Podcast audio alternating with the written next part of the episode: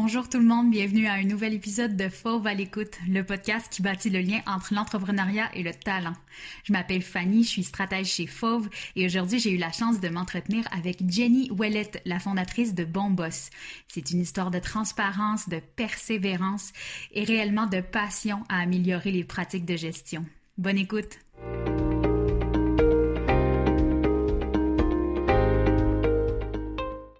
Jenny, merci tellement d'avoir accepté notre invitation aujourd'hui pour le podcast. Euh, tu as commencé à travailler dans le domaine des ressources humaines puis du marketing avant de porter le chapeau officiel d'entrepreneur. Est-ce que ça avait toujours été dans tes options de d'être ta propre patronne euh, entièrement? En fait, euh, j'étais au Château Montebello, je faisais mon stage, je pense que j'avais 20 ans. Et euh, pendant mon stage, j'ai lu le livre Père riche, Père pauvre et je me suis trouvée surprise à être une entrepreneur. Donc, j'ai su à ce moment-là que j'allais pas devenir directrice de ressources humaines, mais que j'étais davantage une entrepreneur. Donc, j'ai fini mon bac en me disant un jour, je vais être entrepreneur et euh, j'ai lancé ma première entreprise qui était plus sous forme d'une entreprise enregistrée où j'étais mm-hmm. euh, rédactrice de site web. Je me suis formée avec tout ce qui était le référencement euh, organique, donc le fameux SEO, et j'ai mhm. écrit euh, pendant environ quatre ans des sites web. Donc, c'est comme ça que j'ai commencé à, me faire les dents sur l'entrepreneuriat, mais j'étais pas un Inc. Et c'était vraiment une expérience complètement différente d'être enregistré comparativement à avoir une entreprise qui était, euh, qui était plutôt incorporée. Donc, je l'ai pas su avant de lire ce livre-là qu'est-ce qui t'a inspiré dans ce livre-là? Est-ce que c'est tu t'es reconnu dans, quel, dans l'histoire de quelqu'un, dans la philosophie de quelqu'un? Oui, as-tu, dans as-tu en tête un point en particulier qui t'a accroché? Non, juste de fermer le livre puis de me dire Oh non, je suis plus un entrepreneur. ah, maintenant euh, je le sais, j'ai pas le choix, il faut que je sois un entrepreneur. Oui, effectivement, et j'ai toujours eu de la difficulté à avoir un gestionnaire, euh, hmm. mais pas Bon, j'ai toujours eu de la difficulté à avoir un gestionnaire que je ne considérais pas comme étant un bon gestionnaire.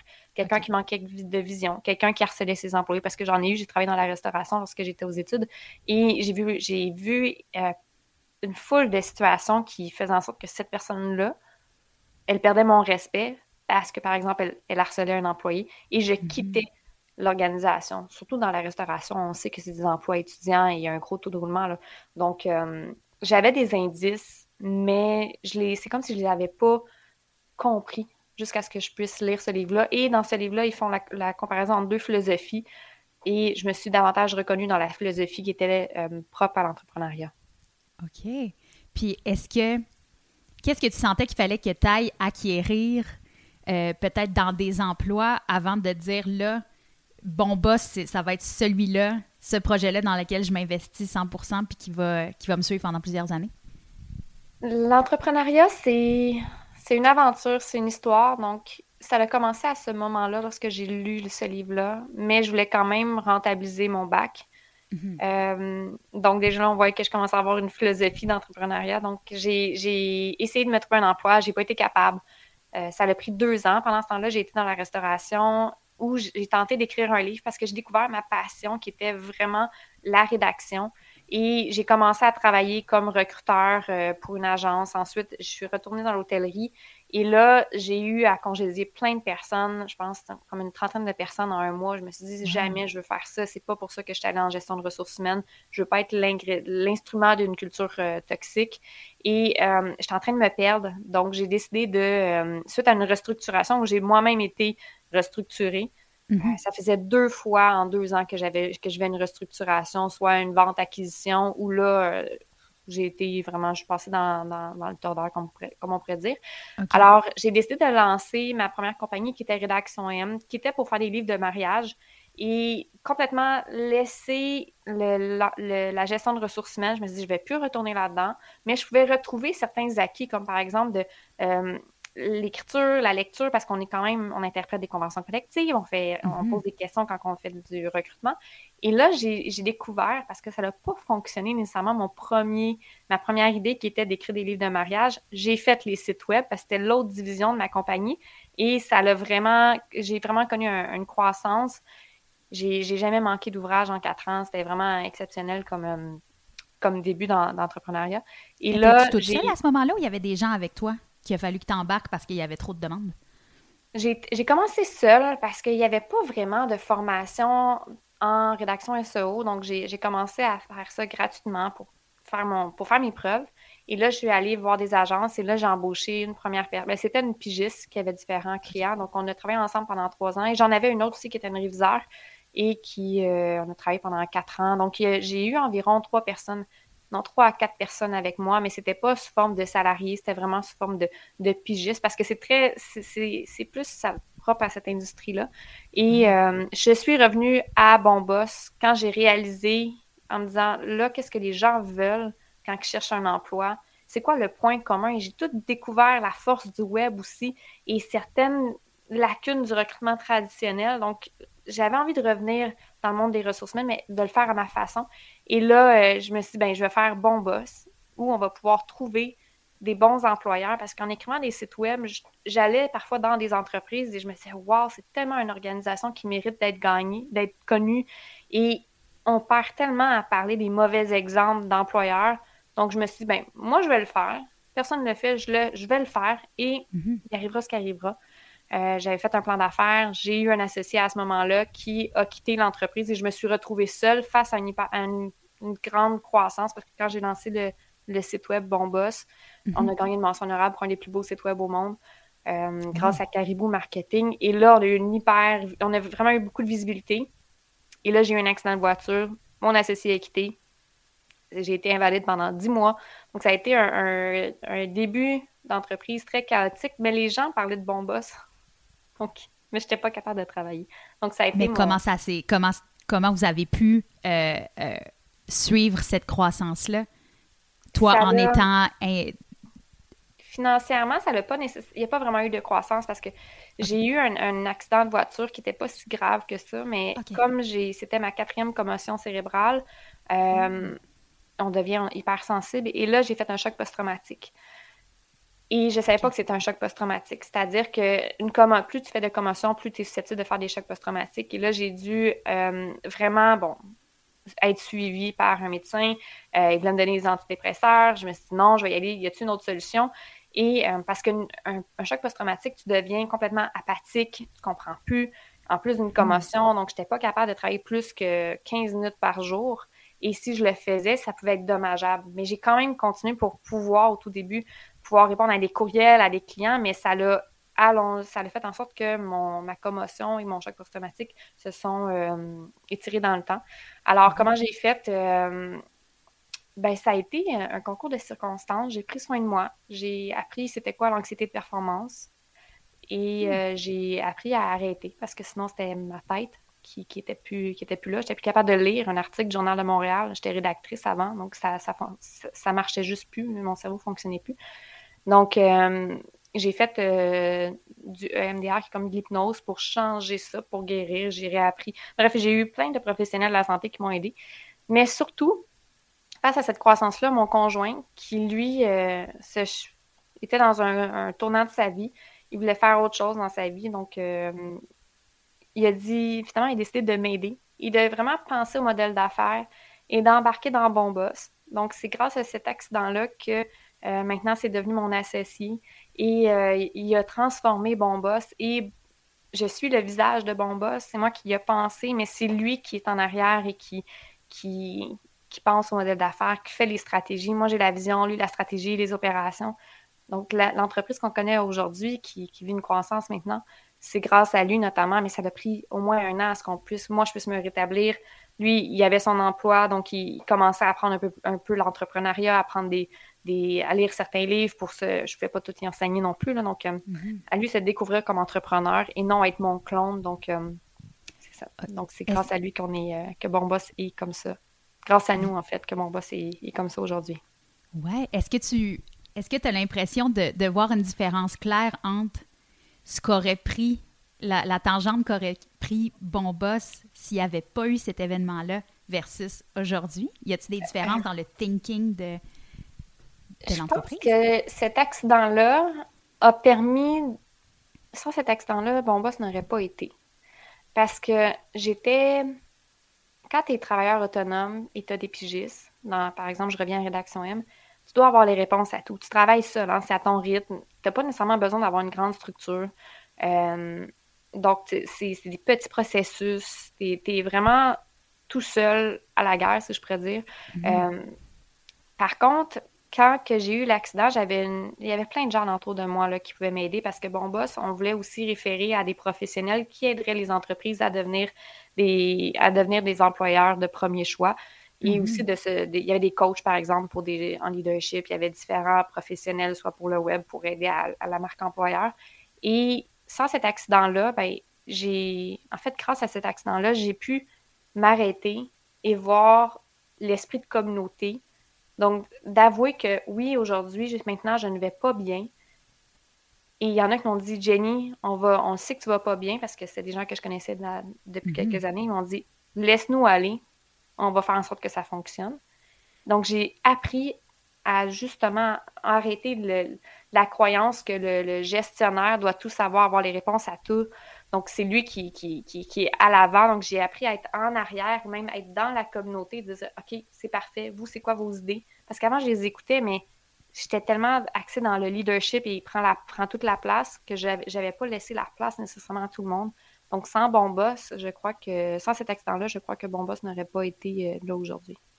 Tu as été amené à être soutenu de la façon dont toi, tu souhaitais soutenir les autres, mais que tu te laissais pas aider. Oui, exactement. Puis la vulnérabilité, tout le monde dit ah, montrez votre vulnérabilité, mais la vulnérabilité, ça, c'est Cathy Dumont qui l'avait dit. La, vulnérabilité, la vulnérabilité, c'est pas ce que tu décides de montrer comme faiblesse aux autres. Donc, mm-hmm. moi, j'étais vraiment vulnérable. Pour parler, je devais fermer les yeux. Parfois, il y avait le mot stationnement qui, apparaissait dans une phrase où il y avait juste aucun sens. Euh, j'étais, c'était juste complètement incroyable. Donc, il pouvait pas avoir trop de bruit alentour de moi. Je me promenais avec des lunettes euh, dans, dans plein, plein d'endroits pour éviter l'exposition à la lumière. Donc, ça a été un, gros moment de ma vie. OK. Puis, aujourd'hui, Bon Boss reste une, équipe assez, euh, assez serrée parce que j'imagine que c'est pas n'importe qui qui peut se greffer. Il faut que ce soit quelqu'un vraiment investi dans votre mentalité, dans, dans ce que vous voulez faire. Comment est-ce que c'est d'intégrer des gens dans une structure aussi personnelle que tu bâtis même avec ton associé qui est ton conjoint? ça a été des essais-erreurs. Il. Ce qui, arrive, c'est que Bon Boss, on... c'était quand même tôt dans, le temps. Donc, on remonte en 2018 quand j'ai lancé l'entreprise officiellement, publiquement. Donc, il y a beaucoup de gens qui venaient pour dire euh, je veux vendre à votre communauté, on veut participer au mouvement. Donc, les gens adhéraient beaucoup. Donc, je me suis retrouvée à peut-être dans une semaine de 20 heures, de 40 heures, lorsque j'étais rétablie, là, je reviens peut-être plus à l'époque de 2019, mm-hmm. à devoir gérer tellement de gens qui voulaient, nous, qui voulaient juste prendre de bons boss ou qui voulaient, par bonne volonté, adhérer au mouvement, mais qui finalement me détournaient de mon objectif. Donc, je crois que j'ai perdu un an à essayer de, de, comprendre comment est-ce que cette personne-là pouvait aider au mouvement et tout. Donc, ça a fait en sorte que j'ai dû gérer vraiment cette, euh, cette popularité-là mais je me suis perdue, moi, et j'avais pas beaucoup d'énergie. Hein, quand tu te remets d'un choc post-traumatique et mm-hmm. d'une commotion comme ça, c'est facilement, c'est comme une pile de téléphone. Là, ça, une fois qu'il prend froid, on dirait qu'il se décharge vraiment vite. Là, et moi, c'était ça. Alors, euh, on a vraiment appris à, travailler sur notre culture. Donc, en 2020, je me suis intéressée à la culture.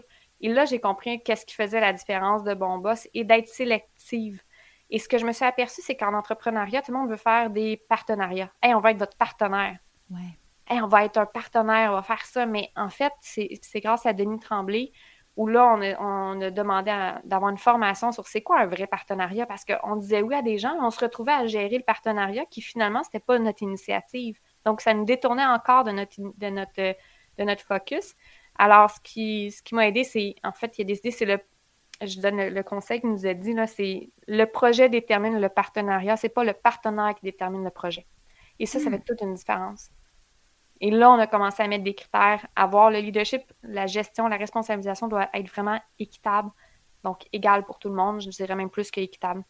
Mm-hmm. Alors euh, maintenant, oui, on, euh, on sélectionne des gens euh, qui nous ressemblent sur certains aspects, mais qui ont vraiment une complémentarité sur d'autres aspects. Donc, c'est vraiment sur les piliers de notre euh, culture organisationnelle et non juste les valeurs. Donc, euh, je pourrais nommer l'audace. On veut des gens qui sont capables de faire preuve d'audace, qui sont dans la bienveillance et qui veulent l'excellence. Et bien sûr, il faut que ce soit confortable d'être dans une, petite, petite entreprise. Oui, qui va probablement rester quand même un, groupe restreint. Comment est-ce que tu imagines, en date de 2022, comment est-ce que tu imagines l'entreprise grandir? De quelle façon le vois-tu grandir? Une grande équipe, plusieurs petites cellules qui, qui euh, opèrent euh, individuellement. Comment peux-tu voir ça? C'est sûr que dans les derniers mois, j'ai pu prendre une pause en raison de, comme je mentionnais, mon congé de, maternité. Donc, je suis revenue avec une autre vision. Euh, David, mon associé, et aussi le père de, qui est mon conjoint, le père de, ma petite fille. On a une nouvelle vision, donc avec un peu de recul et tout le marché de travail a tellement évolué aussi. Mm-hmm. Donc, comment on voit Bon Boss, en fait, c'est très simple. On va faire un virage euh, technologique pour créer des outils qui vont aider les gestionnaires à bien gérer les employés. On va également aider en lançant différentes innovations. Donc, depuis quelques années, en fait, ça fait euh, depuis, je dirais, 2020, le fin 2020, on, a changé l'orientation de notre entreprise et on s'est dit, maintenant, on est spécialisé dans les innovations en management et en stratégie de recrutement. Donc, on aide juste à voir ben, comment est-ce que le SO peut aider, on aide à, à voir comment est-ce qu'on peut changer, intégrer la culture dans le recrutement, mais on n'est pas là pour recruter, on n'est pas une agence de recrutement. On est là pour conscientiser. Euh, donc, c'est sûr qu'on va avoir une division de services professionnels qui va se greffer à, l'aspect technologie qu'on est en train de, travailler, mais ça prend du temps de faire ce virage-là. Et aussi la troisième euh, cellule, donc il va sûrement avoir une troisième équipe, c'est euh, tout ce qui est la formation. Donc, être un bon boss aujourd'hui, ça c'est quoi en 2022? Ça va être quoi en 2023 mm-hmm. d'être un bon boss? comment est-ce qu'on fait pour développer son management, son leadership, son écoute, et euh, différents aspects. Donc, on est allé vraiment, on va le lancer euh, dès la semaine prochaine sur, euh, sur les différents réseaux. Donc, c'est quoi être un bon boss? On est allé chercher différents, différents partenaires. On a grand espoir sur cette division-là qui va être vraiment de la formation sous forme de parcours. Alors, à long terme, une entreprise quand même avec plusieurs employés, trois divisions, toujours un objectif commun, développer des bons gestionnaires et les aider à éviter de faire des erreurs dans leur mhm. gestion face à leurs employés. Super. Puis je t'ai aussi déjà entendu en entrevue parler du fait que, que toi, ta grande motivation au final, c'était que les gens soient heureux puis se réalisent dans leur travail. Mais tes clients à toi directement, ce sont les patrons, les entrepreneurs. Est-ce que tu vois une différence depuis que tu as commencé Bon Boss dans les, dans les gens qui font appel à vos services, le type d'entrepreneurs qui font appel à vos services? Oui, il y a une évolution dans le type d'entrepreneur et de clients. En fait, euh, quand on a commencé, on avait une belle portée sur le web. Donc, c'est sûr qu'on a attiré davantage des gens qui étaient euh, dans, issus des, ben, des entreprises issues des technologies de, l'information.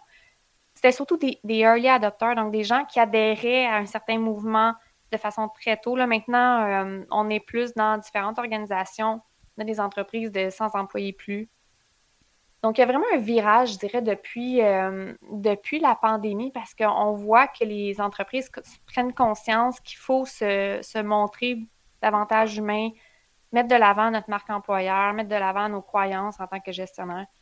Donc, euh, oui, une évolution, là, mais en fait, Bomba, c'est vraiment accessible pour tous les gestionnaires, même ceux qui ne sont pas des Bombas. C'est ça qu'il faut comprendre parce que c'est une pratique. La gestion, c'est une pratique. On n'apprend pas nécessairement ça à l'école on apprend en échangeant avec d'autres euh, gestionnaires, on apprend en, partageant avec des experts, on apprend avec nos employés aussi. Alors, c'est ça la, distinction. Je crois qu'il faut se donner les outils et c'est difficile de gérer, surtout en télétravail, surtout avec un contexte où la santé mentale est de plus en plus mise à rude épreuve avec euh, toutes les, variations, le contexte ambigu. Donc, mm-hmm. je crois que ça va être appelé davantage à changer à travers, euh, d'ici les prochains mois, en raison de, du contexte dans lequel on vit en ce moment. Mm-hmm. Puis ces outils-là, puis ces apprentissages-là que tu transmets aux entrepreneurs via Bombos, est-ce que ça peut être difficile de les appliquer à soi-même dans le contexte de sa propre entreprise? Par rapport à moi? oui, par euh, rapport à toi-même, justement, d'appliquer les conseils que tu donnes. Euh, ça dépend du conseil. Moi, c'était vraiment la communication surtout après une commotion, c'est difficile d'être clair. Donc, mhm. c'était vraiment mon enjeu premier. Donc, euh, pour, pour les autres aspects, oui, c'était correct. Je devais faire certaines pratiques de sur moi et tout, mais moi, ça a été vraiment la communication. Et la communication, c'est très large. Hein. Ça peut être davantage d'écoute, je suis une personne qui est très passionnée. Donc, euh, quand que j'ai une idée, je suis très créative. Quand j'ai une idée, ben, j'avais tendance à, la dire. Mais ça, ça fait en sorte que je peux interrompre les gens. Donc, j'ai travaillé sur cet aspect-là. Mais pour les autres, non. C'est sûr que j'ai cette, cette fibre-là. -là, j'ai quand même créé Bon Boss parce que je considère les gens, mais il y a différents aspects que je pensais pas trouver. Parce que ce qu'il faut savoir, c'est qu'en certifiant les, les, bons gestionnaires, ceux qui sont qualifiés comme étant des bons gestionnaires par leurs employés, on fait une mhm. évaluation.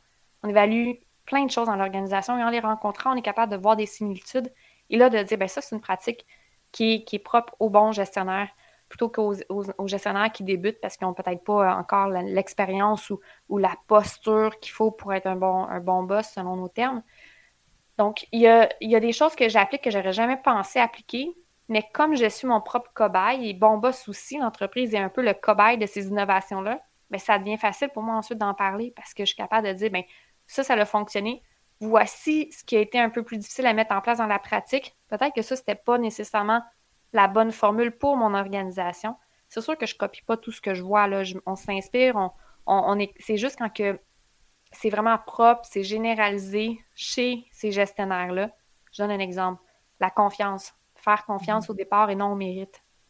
C'est important, mais il y en a qui vont dire ben moi, mon employé, la personne que j'embauche, doit me prouver qu'elle est digne de confiance. Oui, mais tu l'as embauchée. Elle devrait être compétente. Sinon, elle est peut-être juste pas dans le bon poste. Mm-hmm. Donc, il y a différents aspects dans lesquels ça a été plus difficile pour moi. Il y en a d'autres que non. Ça a été des. C'est sûr que je suis constamment en, amélioration continue. Là, j'ai découvert davantage le management. J'ai eu la chance de parler avec euh, M. Henri Mintzberg et euh, j'ai vraiment vu son aspect de communityship et euh, la gestion engagée plutôt que du leadership. Donc, je suis en train de, faire ce virage-là avec notamment des outils euh, technologiques, euh, voir comment est-ce que je peux transformer un peu l'organisation du travail chez Bon Boss pour générer ça. Parfait. Est-ce que, j'imagine, je, te sens une personne très impliquée, ne serait-ce que dans ton entreprise, mais dans la communauté entrepreneuriale en général, juste de par le fait que tu as eu autant de soutien au moment où tu en as eu besoin. Euh, comment est-ce que tu conseillerais quelqu'un qui veut se lancer, mais qui ne sait pas un peu par quel bout prendre ça, qui a des idées, qui sent qu'il a le leadership pour le faire, mais qui ne sait pas par où commencer. À ton avis, c'est quoi les, premières étapes, les premiers conseils que tu donnerais? De se trouver un mentor. Moi, ça m'a pris un an avant de me lancer. Et finalement, la personne m'a dit ben, c'est toi la pire si, si tu te lances pas. C'est ta vie. moi, ça a été le, moment où je me dis OK, je vais le faire. Euh, As-tu été une mentor pour certains entrepreneurs? Euh, je pense que non, j'ai pas été une mentor. Je pense que j'ai été une inspiration en toute humilité, mais j'ai été là au bon moment pour certains. Parce que souvent, les gens m'appelaient, des, anciens collègues à moi, ils me disaient Jenny, euh, t'es entrepreneur, je sais pas comment, parce que j'ai commencé, j'avais 26 ans, donc c'est quand même jeune pour être hmm. entrepreneur. Et euh, ils m'ont dit comment t'as fait, ils m'ont posé des questions, et là, je les ai soutenus à ce moment-là, et qui sont devenus des entrepreneurs par la suite. Il était déjà, je pense que j'étais juste la, la personne qui a réussi à à les écouter et à, générer ce, grand saut-là. Ce que je dirais, c'est essayez pas de copier les autres, essayez de comprendre vraiment c'est quoi, pourquoi vous lancez en affaires, mais pas juste parce qu'on a une bonne idée, on va faire de l'argent. Si faire de l'argent, vous n'avez pas une bonne. C'est pas correct. C'est pas. C'est pas ça, en fait. Ça sera jamais assez, assez mm-hmm. fort parce qu'au début, vous allez peut-être vivre des pertes financières, donc c'est pas le bon, euh, le bon canevas en ce moment. Euh, le conseil, je dirais, c'est avoir un mentor pour l'écoute. Euh, construisez votre famille d'entrepreneurs, donc un réseau d'entrepreneurs qui vous ressemble. Apprenez surtout euh, l'efficience. C'est quoi l'efficience comparativement à l'efficacité? Vous allez pouvoir gagner beaucoup de temps. Lisez des regardez des podcasts. Et surtout, pensez pas que ça va être facile. À des moments, ça va être difficile, mais il faut savoir c'est quoi la différence entre l'acharnement et la persévérance. Donc, moi, ça a été euh, de faire des tests, mais d'apprendre rapidement de mes erreurs et me donner le droit de faire des erreurs et de voir à ma santé mentale. Parce que je pense que j'ai déjà fait au tout début peut-être une fatigue extrême. Là. Euh, donc, vraiment de voir, là, repérer les signes. Et c'est pas vrai que le client a toujours raison. C'est pas vrai, c'est vous l'expert. Donc, si vous commencez avec la croyance que votre client a toujours raison, bien, en fait, vous, vous allez vous mettre à la merci d'un client et peut-être même d'un client nocif alors, euh, de faire attention à ça et de ne pas avoir un seul client parce que ça vous met à risque. Ça va vous mettre euh, sous cette personne-là. Moi, ça m'est déjà arrivé. j'avais un seul, une seule agence et cette personne-là était excessivement cheap. Euh, et ce que j'ai fait finalement, c'est que j'ai décidé de juste quitter et de me lancer. Mais là, j'avais plus rien d'autre à part une croyance que j'allais me débrouiller quand même. Et finalement, mon entreprise a vraiment pris un, grand virage. Ça, c'est quand j'étais travailleur autonome. Et il y en avait qui ne voulaient pas payer mon prix, qui me disaient Jenny, t'es trop cher. J'étais vraiment pas trop cher. Alors là, ce que j'ai fait, ce que j'ai fait. Il, faut s'essayer parfois. Il y en a qui vont s'essayer, c'est clair. Ah oui, c'est vraiment. Et, moins tu charges cher, plus tu as des clients difficiles qui vont te négocier. Alors, ce que j'ai fait, à ce moment-là, je me dis, ça suffit. J'ai loué un bureau à Montréal. J'étais sur la rive nord de mhm. Montréal. J'ai loué un bureau à Montréal. J'ai doublé mes prix. Et là, j'ai commencé à avoir vraiment une belle, euh, une belle clientèle, des beaux projets. J'ai commencé à aller dans des, dans des sites qui, étaient, qui avaient davantage de qualité dans la gestion de projet, dans le nombre de pages à écrire. Et c'est là que j'ai commencé vraiment à comprendre, OK, il faut, il faut payer le juste prix. Oui, puis en fait, tu as démontré que tu avais cette confiance-là en ce que tu offrais, en ton service, puis que ça nécessitait le respect, puis des clients qui allaient respecter aussi ton, ton savoir-faire. Oui, mais ça m'a pris du temps. C'est grâce à l'aide de, d'autres personnes parce que je n'avais pas étudié là-dedans. J'étais une fille de ressources humaines qui s'était lancée dans le marketing. Donc, ça, j'avais un peu le syndrome de l'imposteur, mais j'avais des, j'avais des résultats. Je comprends. À ton avis, se lancer là-dedans, est-ce que c'est une question d'opportunité ou d'opportunisme? Peut-être les deux. Je ne saurais, pas, pas quoi, quoi dire face à ça. Je pense que c'est ben, faut, faut bien s'entourer et voir les opportunités, sinon il faut les créer. Mhm. Parfait. Je comprends. Qu'est-ce qu'on peut te souhaiter, Jenny, pour la prochaine année, pour les prochains mois? Euh, qu'est-ce qu'on peut me souhaiter? En fait, je souhaiterais vraiment. Euh, ben, oui, vous pouvez me souhaiter bonne chance dans l'écriture de mon livre parce que ça fait des années que je vais en écrire un et là, j'ai commencé. Euh, je veux vraiment amener, réussir à amener plus loin tout ce que j'ai vu, euh, entendu chez les bons boss, les concepts que je suis en train de travailler pour pouvoir amener cet équilibre-là. Parce que ce que je vois, c'est que on a l'impression que être humain en affaires et générer des sous, c'est comme une dichotomie dans la gestion. Hmm. Si je dis oui à mon employé, est-ce que là, c'est mauvais pour l'organisation? Mon employé me demande parfois quelque chose que je ne peux pas faire parce que je n'ai pas les sous pour, je n'ai pas le budget. Donc, j'essaie de, comprendre cette dichotomie-là pour essayer d'en faire un équilibre ou harmoniser tout ça. Donc, mm-hmm. euh, c'est là-dessus que je travaille en ce moment et que je veux mettre, je veux mettre sur papier. J'ai quelques pistes de, réponses, mais j'aimerais en faire un livre. Donc, ça serait ça. Oui, de par la nature de, de, ce que tu fais, en fait, j'imagine que ça va être toujours en constante évolution, en fait. Toujours, toujours, toujours. Ça a quelque chose. Est-ce que ça a quelque chose d'excitant ou d'un peu. Euh, est-ce que ça peut faire peur ou au contraire, c'est stimulant? Ah, c'est stimulant, c'est un mode de vie. Il y a quelqu'un qui m'a dit c'est quoi pour toi l'innovation? Mais c'est un mode de vie. c'est. ah ouais, vraiment intéressant. Je, je pense qu'avoir essayé, on n'aurait pas pu finir ça sur une meilleure note. Merci beaucoup, Jenny, de, de ton temps et de ton partage. Merci, Fanny, j'apprécie.